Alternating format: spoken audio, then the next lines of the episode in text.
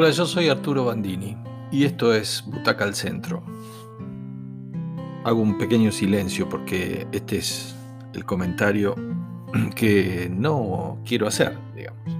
Porque tengo que hablar de la última película de Clint Eastwood, Cry Macho. Y que creo que como los jugadores de fútbol, como los cantantes, los artistas en general, todos deberíamos, hagamos lo que hagamos, tener ese don ese saber interior y sensato que nos indique cuando ya está bien. Clint parece no haberlo escuchado, eh, no haber escuchado su voz interior en esta película. La verdad que solo espero que no sea la última que veamos de él, porque sería un, un final impropio para una carrera hermosa, llena de grandes momentos.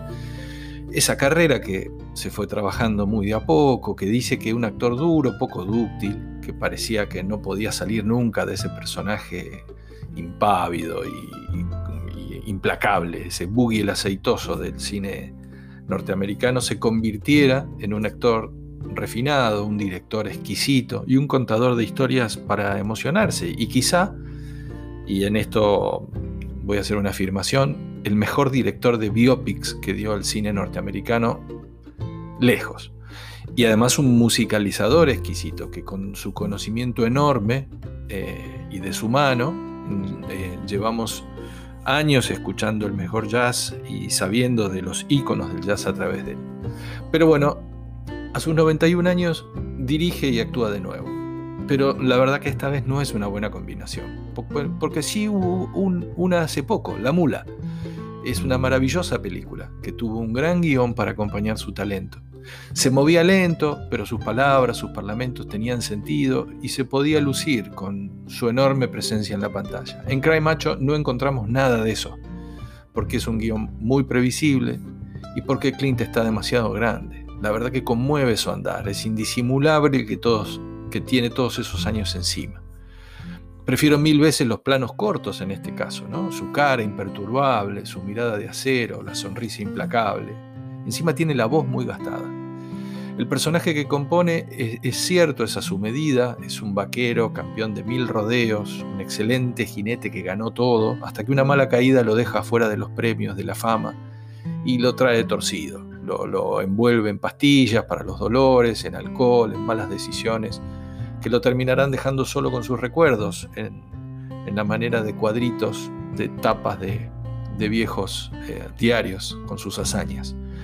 El dueño del rancho para el que trabajó toda su carrera lo echa, ya no lo quiere en el campo, es más un estorbo que otra cosa, y a la semana va a su casa a pedirle que vaya a México y secuestre a su hijo adolescente, que vive con su madre mexicana, millonaria y rara.